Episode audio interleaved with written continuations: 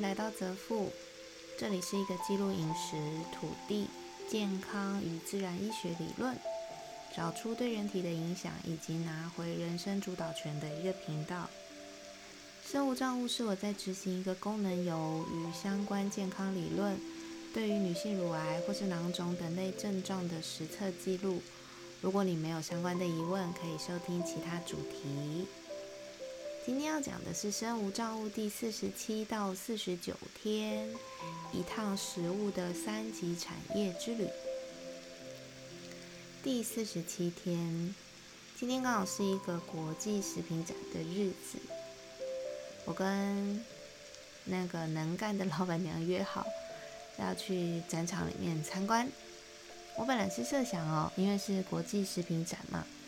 说不定可以看到很多国外相关的有机新产品，或是所谓的超级食物进来台湾做介绍。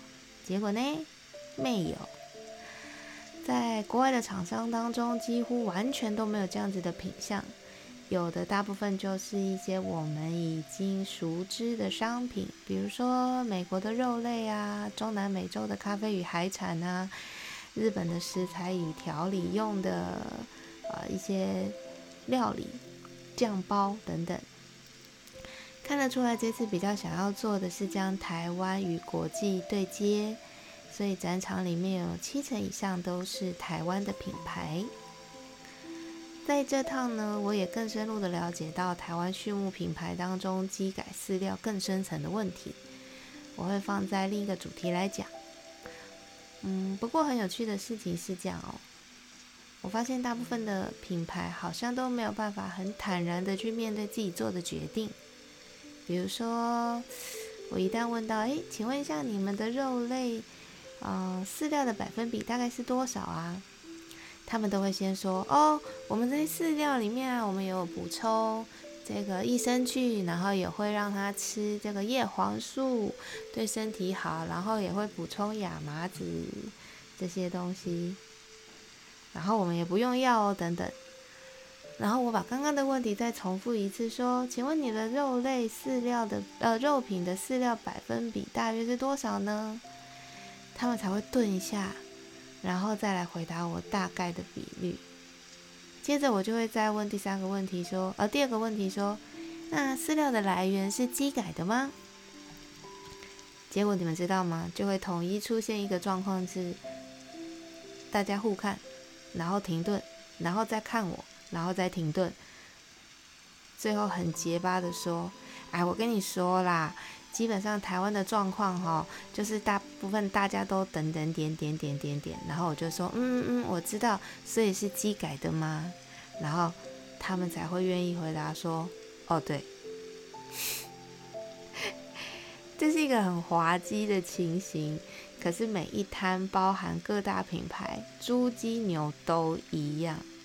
当然也是有一间，我目前大概只知道一间啦，可能还有其他的就是属于他们是农夫自养的。比如说，啊，我在吃的鸡蛋，这个农夫他就是完全不用饲料去喂养他的鸡，这样。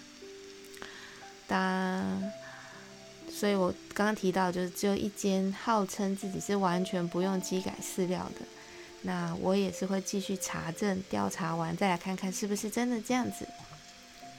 但其他都是一种好像我去问到一个很不应该问到的问题。可是这些决定不都是品牌方你你们在做决定的吗？你决定使用机改饲料，还要消费者问了，你才要选择说我要先把我要先包装好再来说。为什么不能够就坦然的问告诉我说，对啊，因为没有办法，现实就是这样，我们使用的就是机改饲料，我也没有别的选择。那我听完我就会觉得，诶，很好啊，我再来自己做决定要不要购买。那人生不就是一连串的了解之后下决定，然后对决定负责吗？一整天充斥着，我只要问到这样的问题怎么办？我要怎么骗？这眼前正在问的这个人，或者我要怎么样说，呃，才能够闪掉机改这个问题？然后最后离开，我也是带着满满脑子的疑问离开。有一种，你消费者不问，你们就不说，那是怕大家知道了，你们就会没有销售量吗？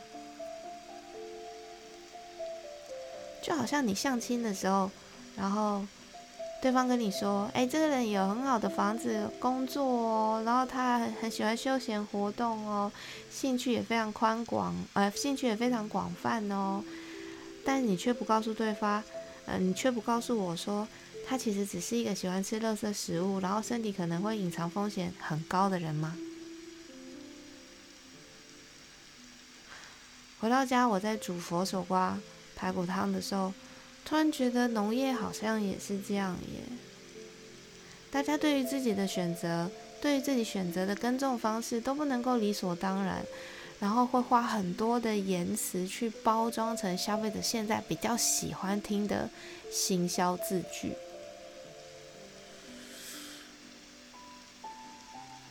不知道有多少人跟我心情是一样的，就这真的很吊诡吗？四十八天，我前往啊其他地方，在车上的时候呢，有一位小姐坐在我呃旁边的位置，她的行李箱大概有二十九寸，可能因为返乡吧，所以装了很多东西，塞满了座位前面所有的空间。然后她本人呢，跟她的行李箱一样宽。我看他没有要把行李箱拿上去，我说你这样可以坐吗？他说哦没有问题的，所以我就看着他把双脚大开，然后行李箱就压在他的两个膝盖跟大腿中间，然后呢，他就开始打开激光香香机跟珍珠奶茶喝了起来。我那时候想，如果两年前我没有下定决心改变我的饮食，减肥，调整我的身体，有没有可能这位小姐就是现在的我了呢？她这样搭乘交通工具，她自己会觉得舒适吗？台湾越来越多甜点跟咖啡的自创品牌，我们真的那么需要这么多的甜食来抚慰我们的心灵跟感受到幸福吗？我抵达目的地之后，晚上去了一趟亲戚家，吃了卤味。就很简单的解决了一餐，也跟他们分享，如果哦，也跟大家分享，如果这个外食卤味的话，我的选择，大部分我都会选呃切的卤味，然后我不绝对不会选豆制品，会尽量以蛋白质为主。有一件事情要跟大家说，一天一餐的量不可以少哦。假设你是要减肥的人。间歇性断食或是生酮都能够帮助你较为快速的达到你想要减肥的这个成果。但是如果你跟我一样已经是习惯一天一餐的人，你每一餐的热量最起码设定都要有一千二，而且要有非常多样性的摄取，你才能够给足身体需要的比较粗犷需要的营养，去维持它的运作。减肥呢？我个人觉得是，你只要给身体它想吃的东西，就是比如说补充它真正需要的营养，它就会回馈给你的基本状态。现在有太多人把减肥当做主要的人生目标，其实对我而言是本末倒置的。我觉得只要你注重你身体，然后有意识的去。知道你今天为什么要吃这样子的东西，而不是逃避。只要你能够坚持下去，减肥是一条必然会发生的结果。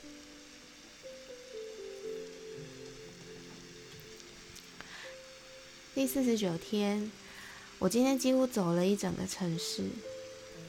一早我去了一趟有机市集，去看看一家酸种面包店，买了一个裸麦香椿跟原发。跟老板娘聊了一下，发现她也是一个对饮食有兴趣的人。她的面面，呃，她的酸种面包对我而言不太酸，当然也有可能是因为冬天的酵母不活跃的关系。除此之外，它的面包有一点点，呃，有点奶奶奶甜味吧，我觉得，不知道是用什么样的比例去调整出来的。然后它的面粉使用的是德国有机面粉。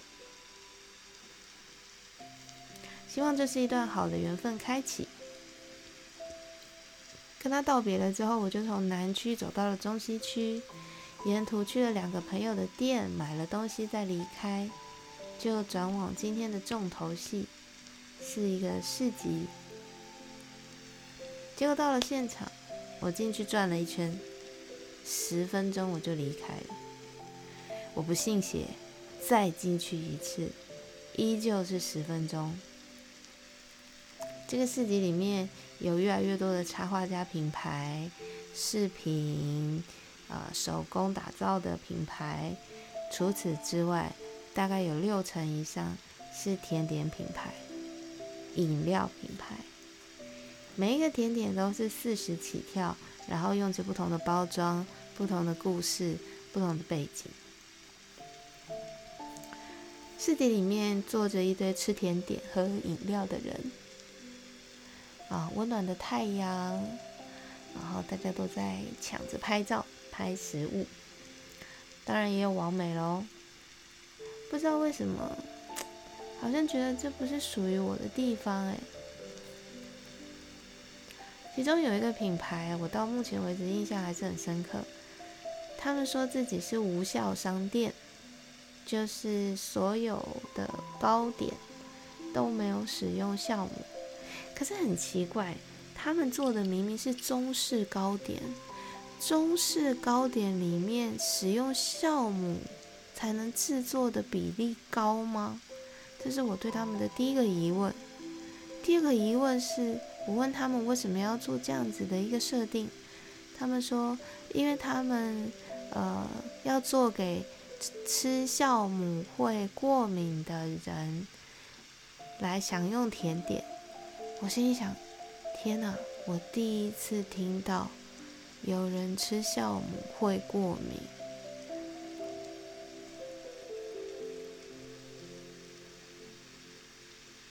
然后我突然也开始感叹：原来越来越多不知道为什么，原来这样也会过敏的人。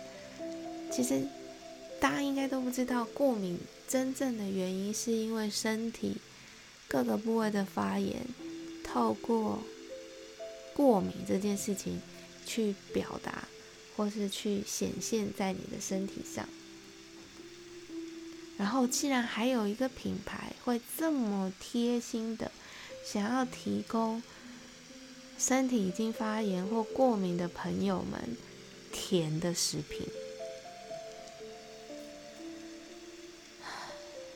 市集的旁边有一个公园，我带着号称没有酵母的中式甜点，一颗凤梨酥，在榕树下乘凉。两只松鼠跑来我前面跟我要面包，我就跟他们分享了我的酸种面包，一人两鼠。我突然觉得，好像回到了属于我的时光。阳光洒在。树枝跟树叶的间隙透到地面上，我吃着凤梨酥，松鼠吃着酸种面包。嗯，这大概是我今天最享受的一段时光吧。前几天的国际展。是一个小型的三级产业汇聚处。今天的市集是二三级产业的汇聚处。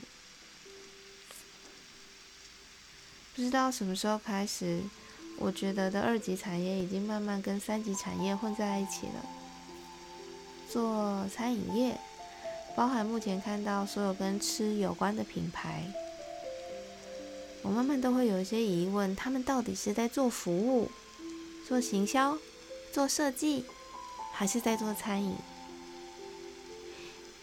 一个甜点品牌购物时候会使用到的包装设计上的 logo，还有相关的周边，有没有帮助食品在美味甚至营养的提升呢？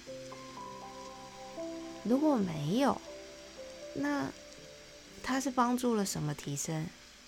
胰岛素吗？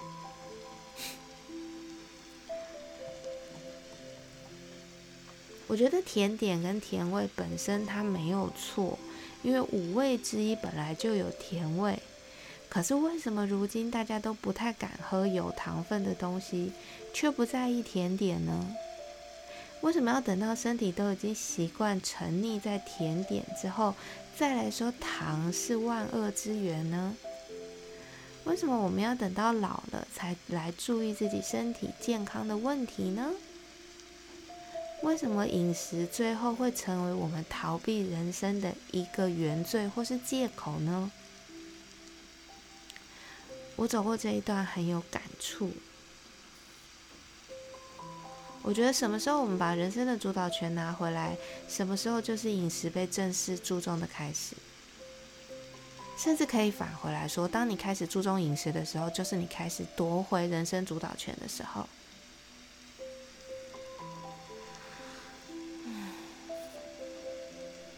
今天对我来讲真的是很沉重的一天，所以我晚上买了一个陕西的豌豆荚。豌豆夹馍，然后一杯我自己带来的荆棘红乌龙。这两天的活动量都很大，可是我吃的很少。我想是因为心情也有点影响吧。